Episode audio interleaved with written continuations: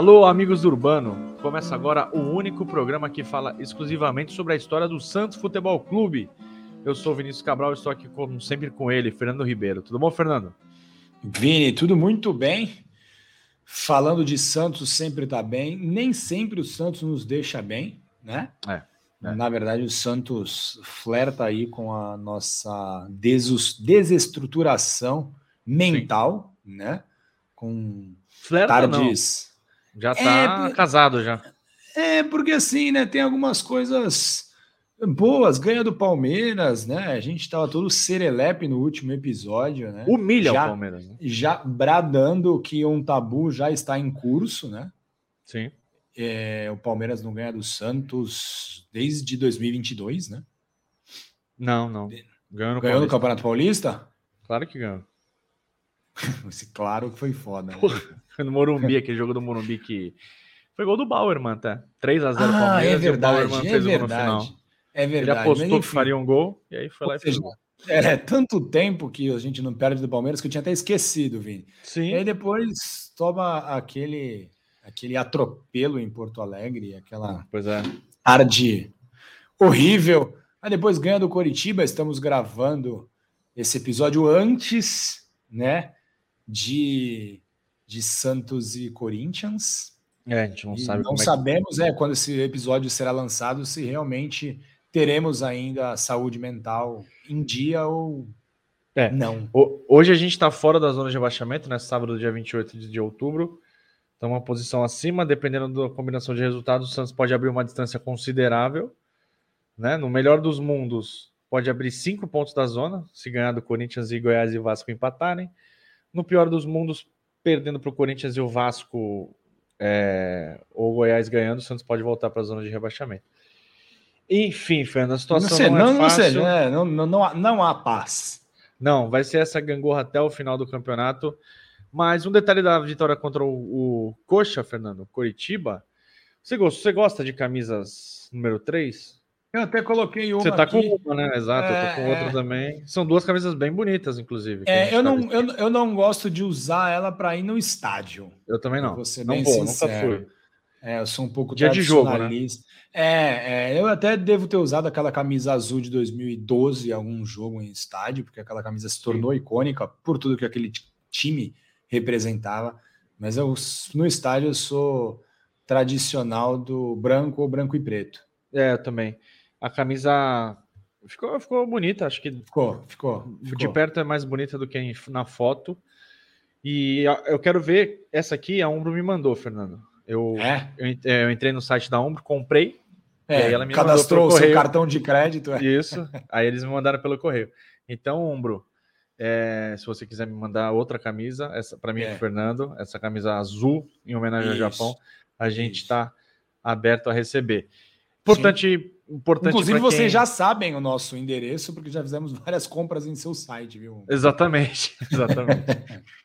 é, a gente continua aqui com o nosso plano de apoio. Quem quiser apoiar a gente, apoia.se barra amigos do Urbano. Importante, se você estiver no YouTube, deixar o like aqui no, no vídeo. Se inscrever, né? Se inscrever no canal nas plataformas digitais. É, dá para você avaliar a gente, dá para você mandar os links no grupo da galera aí. Só compartilhar o Amigos do Urbano.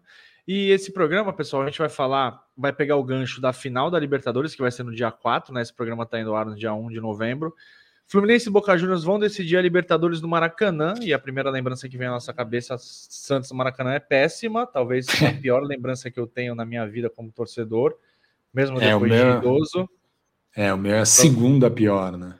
Qual que é a primeira? Ah, 2001. 2001 ainda não, no Maracanã. teve um efeito. Ah, no Maracanã é a pior de todas, assim. É, é a segunda pior em todo o planeta. É, então, para você ver, aquela derrota para o Corinthians de 2001 na semifinal do Paulista e a derrota na final da Libertadores talvez sejam as duas derrotas da nossa geração, né? É, na verdade, na verdade é o 2001 da, da geração pós nossa, né? É. Esse gol do Breno Lopes teve o mesmo impacto que aquele gol do Ricardinho na nossa geração, né? Pois é, mas a diferença é que no ano seguinte a gente foi campeão e abriu um, uma porta boa. Esse não, esse gol do Breno Lopes abriu uma porta do inferno pro é, futebol brasileiro, eu diria. É, é, caixa de Pandora mesmo. Abriu uma sequência. Se o Santos ganhasse aquele jogo, o Abel Ferreira estaria vendendo pastel de Belém lá em Portugal. Brincadeira, mas, mas já teria ido embora do Palmeiras. teria, já teria. teria ido embora do Palmeiras. Não, não teria essa não teria essa panca que ele quer Exatamente. pagar aí, né? Ah, que os jornalistas querem ser mais treinador que ele. Se você é insuportável, Abel, nada contra. Aqui não há xenofobia, pelo contrário, meu avô pelo contrário. português. Né? Olha meu sobrenome, né? É, sou descendente de portugueses, mas o Abel é um mala, né, cara? É uma mala e muito isso por conta daquele título. Então, o Santos não fez o papel dele, o Santos acabou perdendo aquele jogo, né? Mas o intuito desse programa qual é? Mostrar que o Santos é muito mais do que aquela final da Libertadores de 2020, que foi jogada em 21.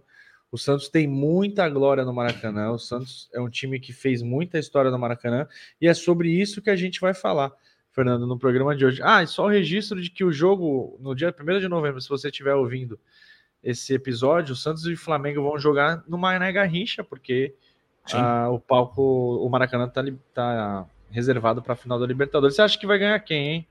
O Flu, dinizismo ou o Boca Juniors? Que eu não acho que vai... jogo no mata-mata, hein? Inclusive. Então, cara, então o Boca vai ser um campeão injusto, vamos dizer assim, né? Porque se o Boca for campeão. Então, para mim tá muito claro que se o Boca for campeão, vai ser nos pênaltis, sabe? É, mas a gente não pode desprezar também o fator emocional. E o Fluminense pode sentir um pouco mais do que o Boca essa pressão né? Sim. A pressão de, de nunca ter conquistado a Libertadores, de já ter perdido uma Libertadores no Maracanã. É, o time do Fluminense é um bom time, mas é, como todos os times do Diniz, né? É um instável. pouco instável, né? É, mas seria legal o, o, Fluminense vencer, né, Vini?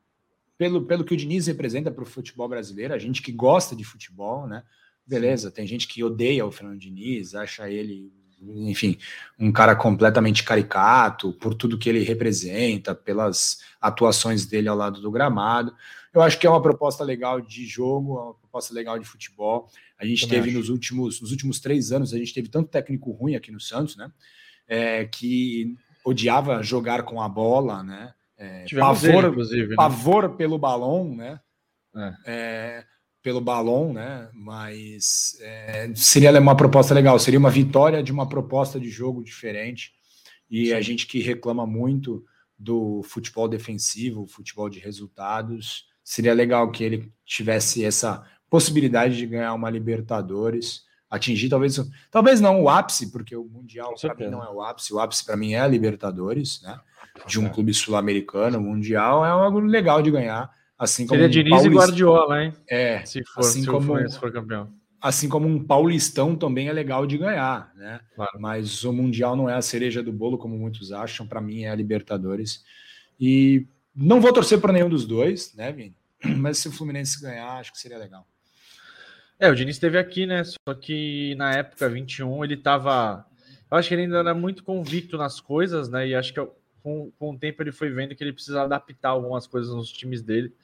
Não o ambiente, o, assim. o, ambiente também, o ambiente também que, que tinha. Ninguém deu certo ajudava, no Santos. Né? Ninguém deu certo nos últimos três anos. Não, não foi culpa, um pouco de culpa dele, mas o contexto maior. Eu acho que eu não vou, eu não vou ver o jogo, cara. Eu tenho um compromisso na hora, mas ficarei ligado ali no tempo real. É isso. Recados dados, vamos entrar no tema do programa, porque o tempo urge, Fernando. Opa, com certeza. E Vini, antes da gente entrar no tema principal do nosso episódio, vou fazer aqui um breve resumo sobre o estádio jornalista Mário Filho. A Praça Esportiva foi levantada para receber a Copa do Mundo de 1950 e preparada para ver a seleção brasileira levantar o seu primeiro título mundial em casa. Só que o tiro saiu pela culatra e os uruguaios colocaram água no chope brasileiro, que já estava separado, inclusive, calando mais de 200 mil vozes além do jogo da grande decisão, né, o jogo final, que não foi uma final propriamente dito, mas foi o jogo final, o jogo que decidiu a Copa do Mundo. O Maracanã também foi palco da Copa de 2014, né? Outra final. Aí sim, uma final propriamente dito, né? Quando a Alemanha venceu a Argentina com um gol agônico de Mario Götze. É Götze que fala, Vini, ou é Götze? Götze, mas eu falo Götze. Ah, não, sim, claro. Até porque o senhor é um tradicionalista. Sim. Bom, uh, vamos já. E, e só para colocar, né? O, a construção do Maracanã foi uma obrigação, vamos dizer assim, que a FIFA impôs ao Brasil para que pudesse receber a Copa do Mundo em 1950. A Europa estava devastada, né, por conta da Segunda Guerra Mundial. Nenhum país conseguiria sediar um evento desta monta. E aí o Brasil se colocou à disposição, se comprometeu a levantar o Maracanã. Uma decisão acertada, porque o estádio se tornou um dos templos mundiais do futebol. Bom, só para falar de Santos, o Santos jogou 168 vezes no Maracanã, obteve 54 vitórias, perdeu 79 vezes e empatou 35 partidas. Foram 238 gols marcados no Maracanã, com um destaque para ele, obviamente, Pelé, que fez 32 gols com a camisa do Peixe jogando no Maracanã. Porém, o nosso último gol lá foi feito por ninguém menos do que Gabi Carabarral, que chegou a ser ídolo momentâneo de Vinícius Cabral por um período extremamente curto, né, Vini? Ele e Vecchio, né? É, Cada substituindo um o Vecchio em seu coração, né? Sim. Abrindo um espaço aí. E Carabarral foi o autor do Golaço, último hein? gol. Belo Sim, um belíssimo gol, inclusive, numa partida que o Santos foi Aí não é choro de torcedor, não. Não, assaltado. operado pela foi arbitragem. Né? É. Porque, na verdade, o Flamengo fez um gol com o Pedro. O, Só que tinha sido pênalti. E tinha sido. É, na verdade, o Camacho sofre um pênalti, o juiz não marca, e na continuidade da jogada, o Pedro faz um gol. E aí todo o Santista estava muito tranquilo, né? Porque é, tranquilo. Vai dar o pênalti. É, fica tranquilo. Não tem como não deixa. dar o pênalti. E o juiz não deu. Teve é, como. muito escandaloso, cara. Com VAR. Cara, foi não, muito escandaloso, não, sério. Eu não lembro quem foi o, o árbitro da contenda, né? Mas foi algo bem absurdo, assim, muito absurdo, muito absurdo. Entendi. E aí não é choro de torcedor, o Santista é um pouquinho, um pouquinho chorão quanto a isso, né? A arbitragem. Ah, somos contra tudo e contra todos, mas naquela noite no Maracanã foi algo bem bizarro mesmo, né? E nesse jogo o Santos perdeu por 3 a 2 para o Flamengo, né, pelo Brasileiro de 2022, mas não foi o último jogo do Santos lá. O último jogo do Santos foi uma derrota para o Fluminense pelo brasileiro desse ano. Essa partida foi 1 a 0 né, Vinícius? Não me falha a memória. O dele, Cano. Exatamente. Uma partida assim que o Santos jogou de maneira medonha, né? Medonha. Tomou gol no finalzinho. Paulo Turismo comendo esse solto, jogo, né? Esse jogo foi horrível, horrível, assim. O Santos. Ah, cara, ninguém jogos... futebol clube, ninguém futebol clube, como diria o seu amigo Joga que foi. É, o Paulo Turra, 10 jogos do Santos, um prejuízo gigantesco, né? Sim, Nesses 10 jogos, não lembro quantos pontos o Santos somou, mas se tivesse somado, sei lá, 5 pontos a mais, o Santos estaria tranquilo agora no campeonato. Tranquilo, Sim, não, mas lutando, estaria bem melhor. lutando por Sul-Americana. Aliás, hoje, né, que a gente grava Fortaleza e LDU, jogam a final da Sul-Americana, então, acho que vale torcer pro Lion. Acho que é essa vale. Não tem a mínima dúvida. Pô, com certeza, com certeza. Mas também arrumaram um compromisso para mim, porque é isso, né, Fernando? O casado o homem casado ele começa uma gincana de fim de semana. Você não sabe onde é, você vai. É, você pode é. parar é. em qualquer canto, né? Sim. E, é e geralmente é um canto comigo. que não vai te agradar, tá, Vini? Não, você não quer estar. Isso é muito Sim. óbvio. Isso é muito óbvio. Mas ninguém precisa saber, né? Então, Sim, tô, quando claro. eu tô no lugar, a galera não pensa que eu não queria estar lá. Né? né? Que eu queria estar tá vendo. Enfim. Que eu queria estar tá vendo Fortaleza LDU. Mas não, tô lá fazendo a é. social. E como as nossas esposas não assistem os programas pelo Exato. menos até. Agora a gente está mais ou menos no 13 terceiro, 14 quarto minuto, elas não chegam até aqui, então fique tranquilo para desabafar, bem. É isso, não, acabou. Chega da ditadura da, da gincana do casamento. Fernando, apesar de eu. apesar de, ao longo, apesar de ao longo dos anos o Santos ter feito história no Maracanã, o início não foi tão bom assim, né? Pra você ter uma ideia, nos seis primeiros jogos foram seis derrotas todas em partidas válidas pelo extinto torneio Rio São Paulo. Pode dizer que está extinto, Fernando, porque ele, às vezes ele volta, né? É, é, é, é, assim, extinto, ele tá extinto, mas sumido, né? é, ele tá escondido, eu diria. Porque é, não, não, volta. Não, não, acho que não, pelo calendário rapaz, que tem hoje em dia. Rapaz, não duvide. Pois é, o escondido torneio Rio São Paulo. É, os jogos aconteceram nos anos de 52 e 53. Só que vale registro de que o primeiro gol Santista foi de Pascoal, que era uma espécie de coringa, Fernando. Jogava na zaga, no meio e no ataque. E naquele jogo, aquela derrota para o Botafogo por 2 a 1 ele jogou como meio-campista e deixou a primeira bola no barbante do maior estádio do mundo, né? Na época o Maracanã era o maior do mundo. Na pô, final da Copa do Mundo de 50 teve 200 mil pessoas. A primeira vitória foi um 3 a 2 contra o Botafogo, já em 54, também pelo Rio São Paulo. Então, Estreia Santos... do técnico Lula. Olha aí, informação. O maior técnico da história do futebol. Lula, Luiz Alonso Pérez. Aliás, biografia dele aí, Fernando, tá disponível? Não tá? Como é que tá isso aí? Não tá disponível. Sold out? É, vendemos todas as poucas, os poucos exemplares que foram impressos, mas a gente conta aí se alguém quiser patrocinar a segunda edição. Estamos correndo atrás de algum investidor russo ou árabe. É, um árabe é melhor. É, é. E o Fernando, se, se, alguém quiser saber um pouquinho mais, ele pode ler o livro para você, se você quiser aparecer na casa dele, ele lê para você o livro todinho. Também, também. Tem bastante Sarau. página. Existem Sarau, saraus. Mas ele tem paciência. E o, a relação do Santos com o Maraca começou a se estreitar, principalmente nos anos 60, né? E aí vale o registro, o de que os jogadores santistas se sentiam em casa lá no, no, no Maracanã e também no Rio de Janeiro. E por vezes era comum ficar hospedado dentro do próprio Maracanã. Né, porque tinha uma concentração, não sei se ainda tem, acho que ainda não tem, né? Passou por tanta não. coisa no Maracanã.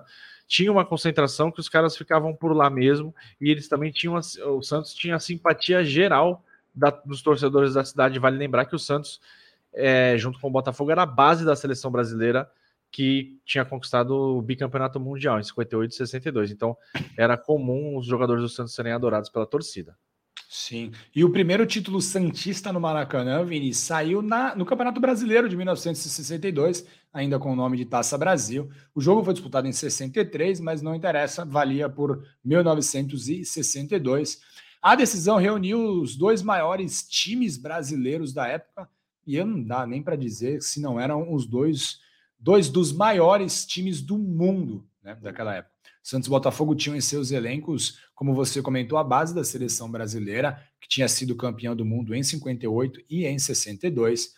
Após uma vitória de cada lado, o tirateima foi disputado na capital carioca, até por é, escolha do Santos, né? O Santos não se incomodou de jogar novamente né, no Rio de Janeiro, que em tese beneficiaria o Botafogo, e o Santos foi inapelável nessa partida. Fez 5 a 0 com dois gols de Pelé, um do Coutinho e um do Dorval, e um outro do Pepe.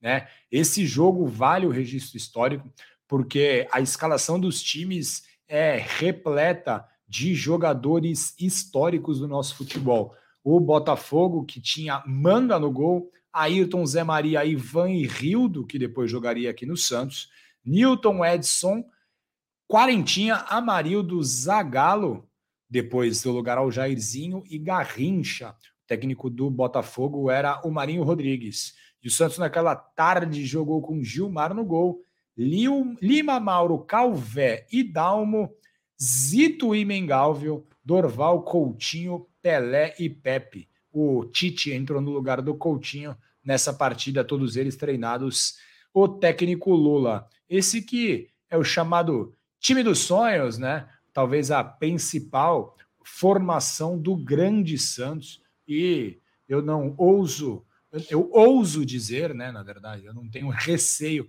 em afirmar que é o maior time já organizado por um clube de futebol, Vini. É a ah, maior esquadra, assim, não tenho nem sombra de dúvidas quanto a isso. Só não dá para falar o maior time na história do futebol mundial, porque a gente teria algumas seleções que bateriam de frente com essa equipe, talvez até o Brasil de 70, que também tinha a base do Santos, né? Tinham jogadores do Santos ali, mas esse no, no nível de clubes é o maior 11 inicial da história.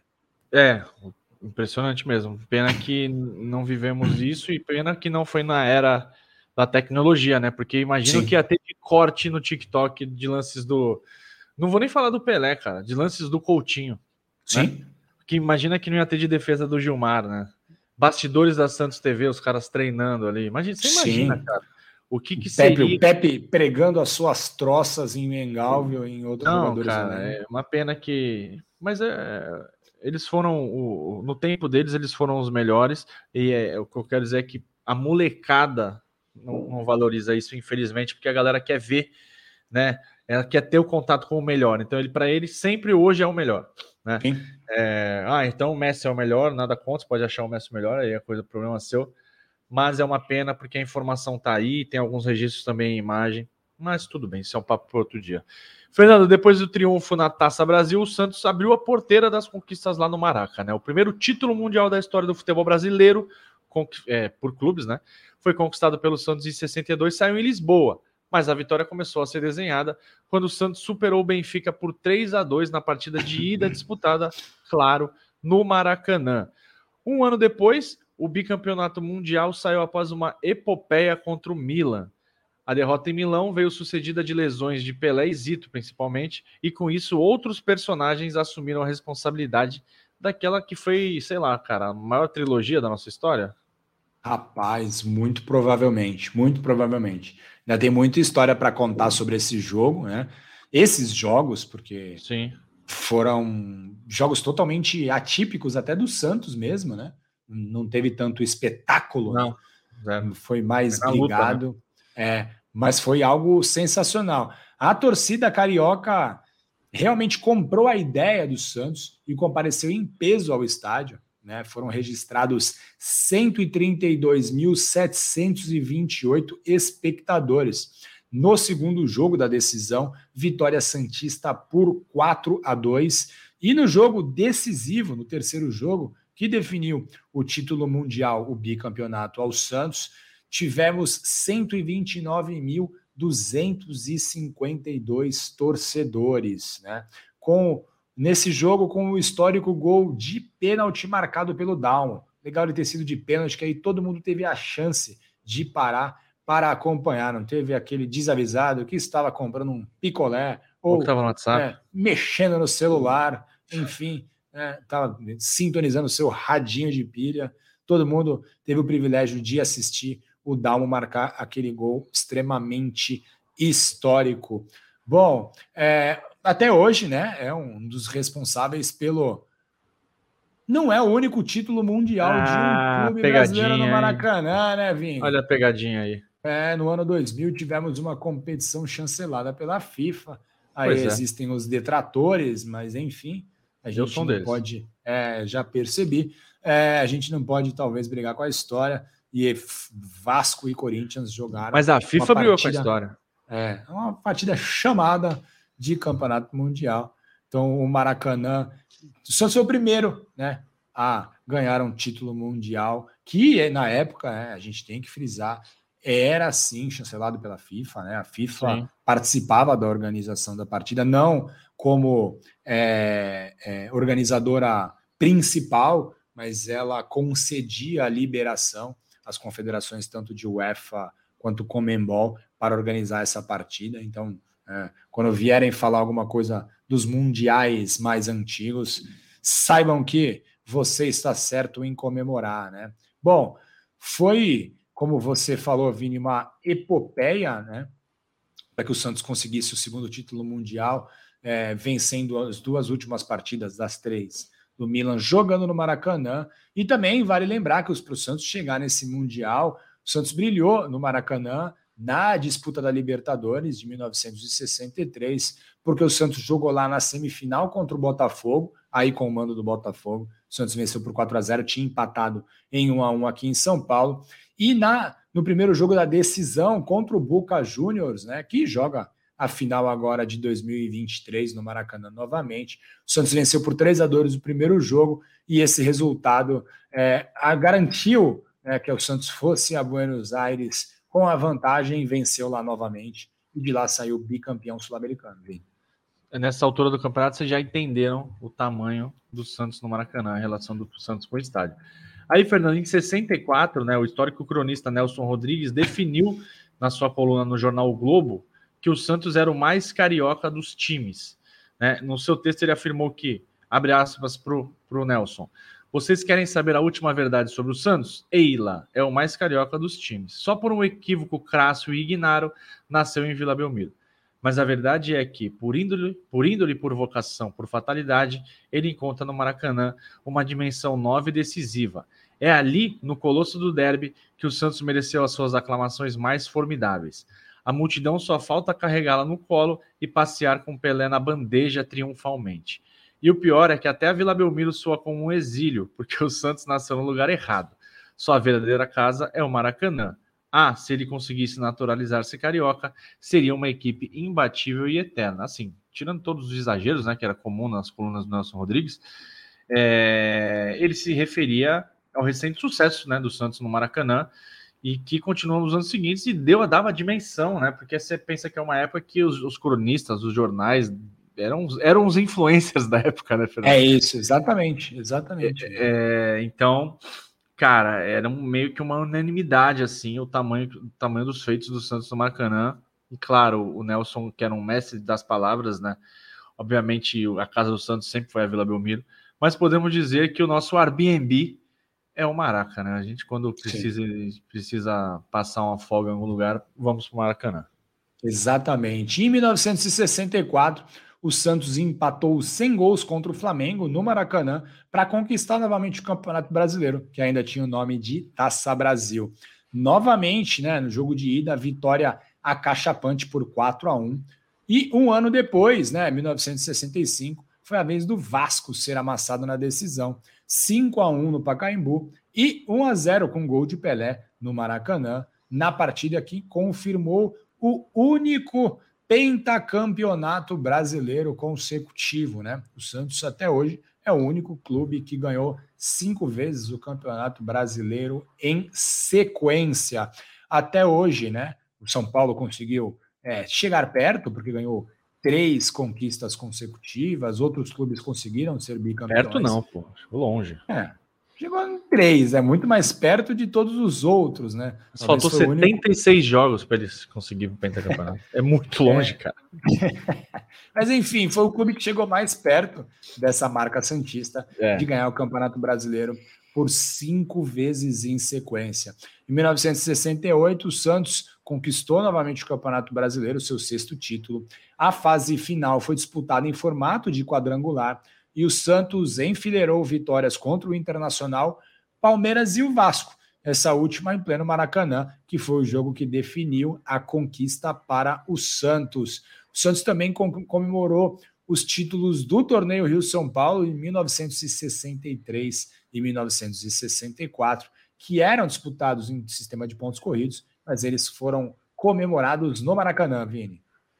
É isso, além das taças conquistadas na era Pelé, o Santos voltou a ser campeão no Maracanã em 97, quando empatou com o Flamengo de Romário e companhia, para conquistar de novo o Rio São Paulo, pela última vez na história, né? A gente já falou desse título aqui no Amigos Urbano em duas ocasiões. No episódio 8, quando a gente falou da campanha, deu detalhes dos jogos, com narração ali, Silvio Luiz e tudo mais.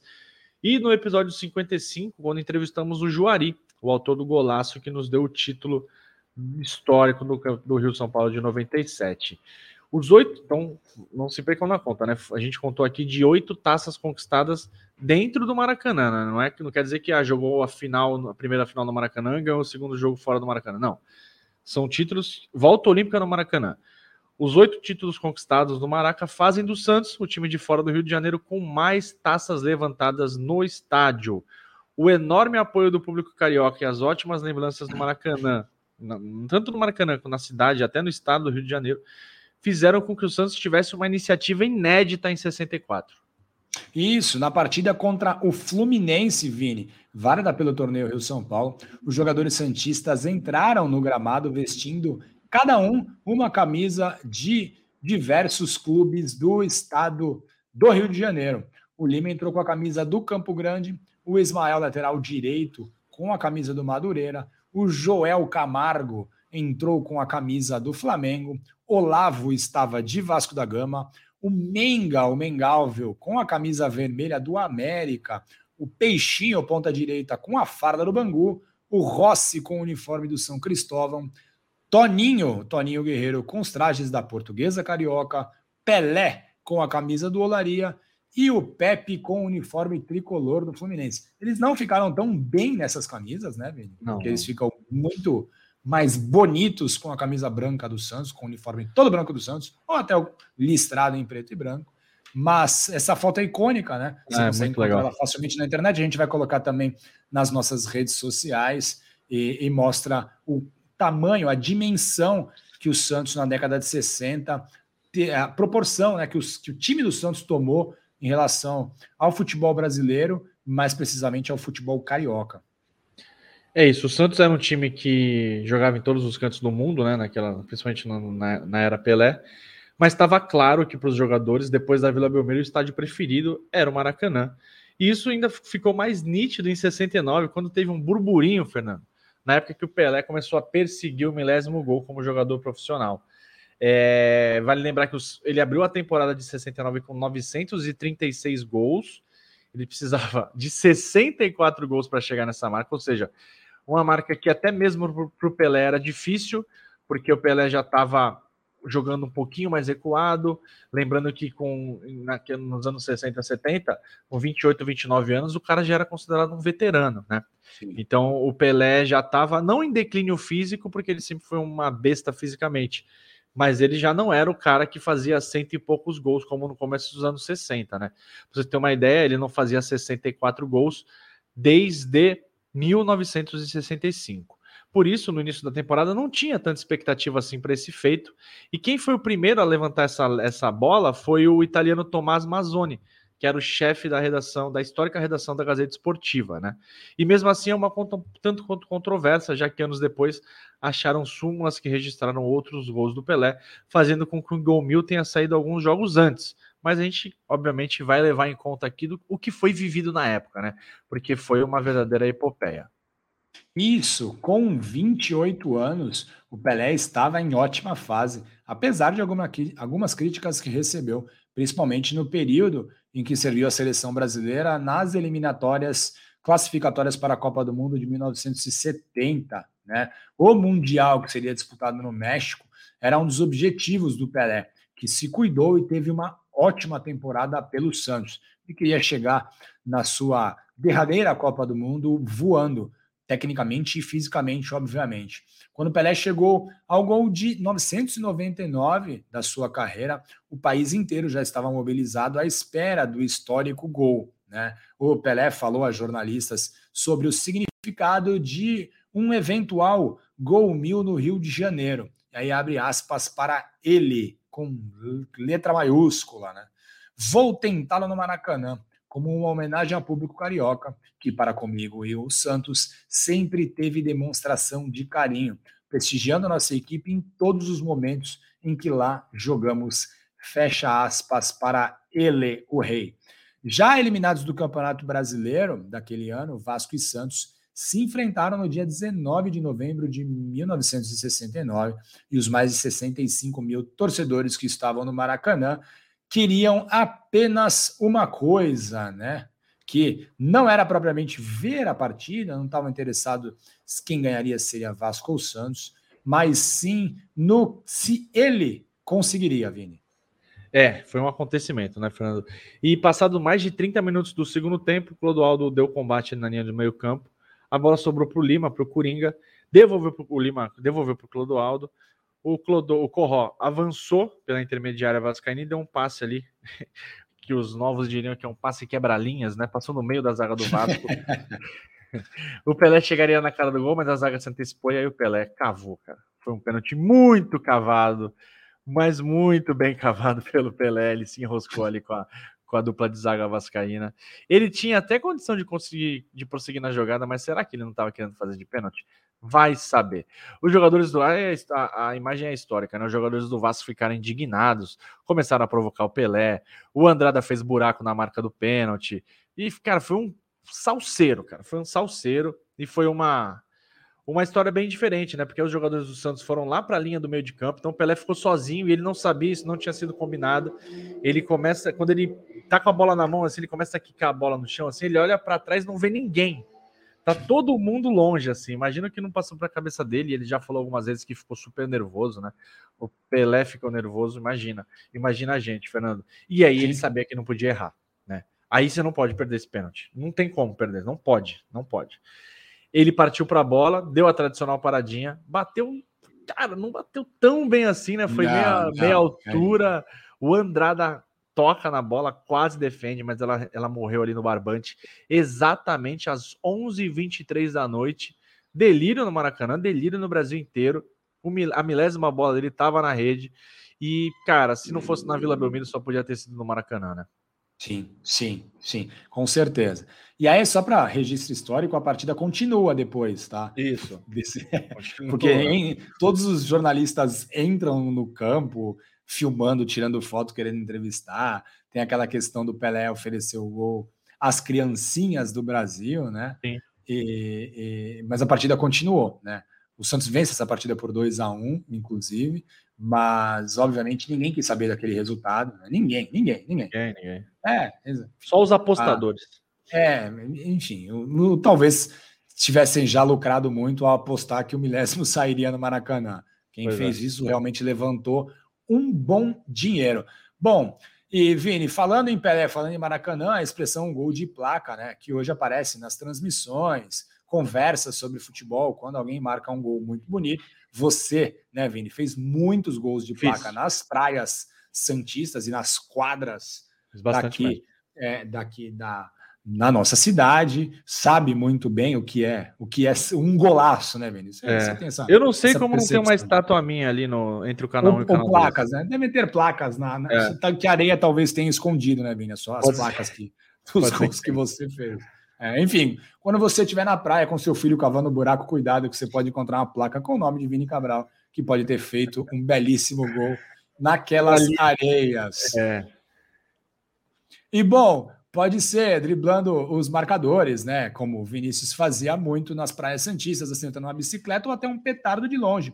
O termo gol de placa virou tão comum e decantado ao longo dos anos, e essa essa expressão surgiu em março de 1961, quando o Santos fez três jogos seguidos contra times cariocas. Todas essas partidas válidas pelo torneio Rio-São Paulo. O Santos ganhou do Vasco por 5 a 1 jogando no Pacaembu. Fez 7 a 1 no Fluminense, né? E ganhou do Flamengo no Maracanã. Mas o detalhe foi para o jogo contra o Tricolor Carioca. O Tricolor Carioca aqui define no Maracanã a Copa Libertadores contra o Boca Juniors. Diante de cerca de 40 mil torcedores, Pelé recebeu a bola ainda no campo de defesa, driblou o primeiro, foi avançando, driblou mais dois, foi indo, invadiu a área e fez um verdadeiro golaço. E aí o Joelmir Betting, né, histórico jornalista, pai de Mauro, Mauro Betting, que é mais conhecido da geração é, mais nova, né, o Joelmir que trabalhava no periódico O Esporte, estava, na, estava nas tribunas do Maracanã e ficou simplesmente estupefato, né? Como não havia televisão na época, o Geomir teve uma ideia de criar uma placa para homenagear e imortalizar esse gol que o Pelé marcou no Maracanã. E aí, né, meio sem querer, o Joelmir e o Pelé inventaram a expressão gol de placa para denominar um gol muito bonito marcado no futebol. É isso, exatamente. O jogo não tinha transmissão pela TV, né? Então era rádio, jornal que a galera ficava sabendo do que acontecia. E aí no dia seguinte o Jornal dos Esportes manchetou: Pelé venceu o Fluminense. E aí o texto dizia assim: o gol de Pelé valeu o espetáculo e três vezes mais o preço do ingresso. O meia santista apanhou a bola próxima à sua área, com passe de Mengalve, avançou numa arrancada maravilhosa, aplicou finta em, espetacular em Clóvis, entrou pelo caminho aberto e cutucou de leve, enfiando o couro por baixo de Castilho.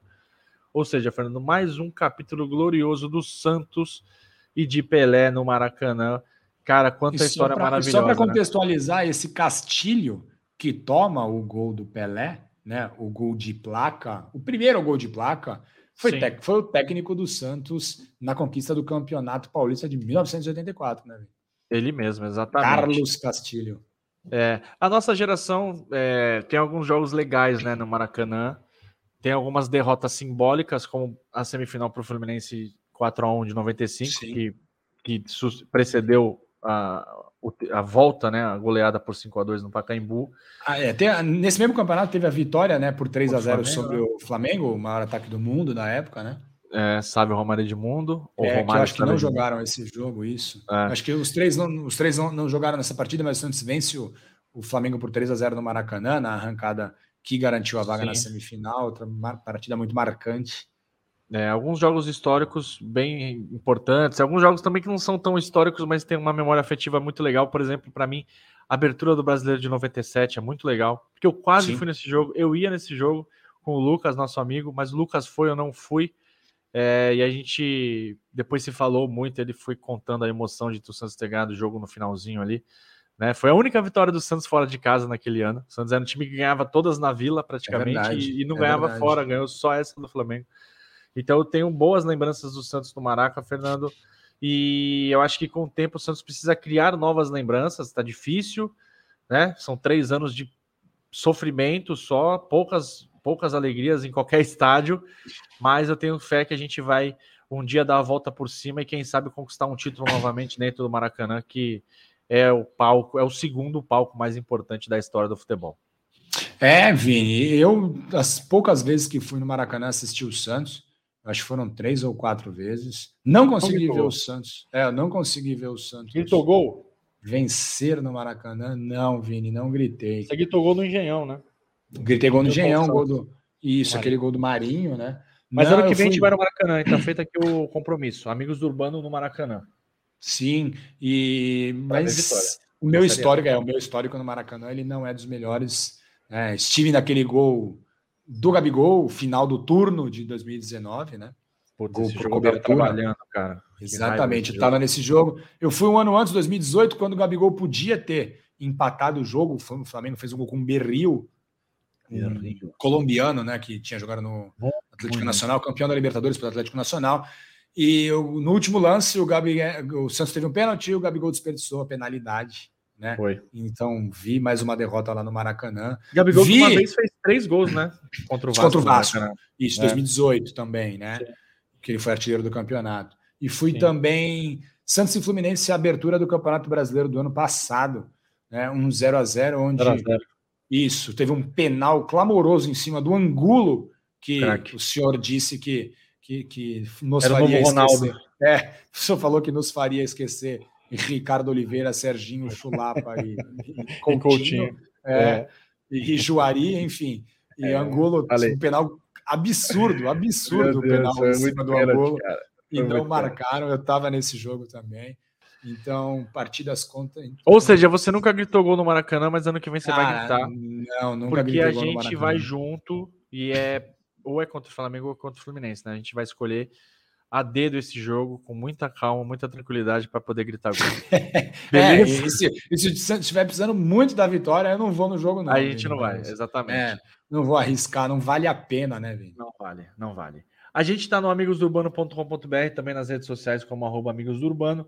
Muito bom estar aqui com você de novo, Fernando. Valeu, galera, e até a próxima. Valeu, pessoal. Um grande abraço. Boa sorte ao Santos nos próximos jogos porque vamos precisar. E muito. Valeu! Valeu!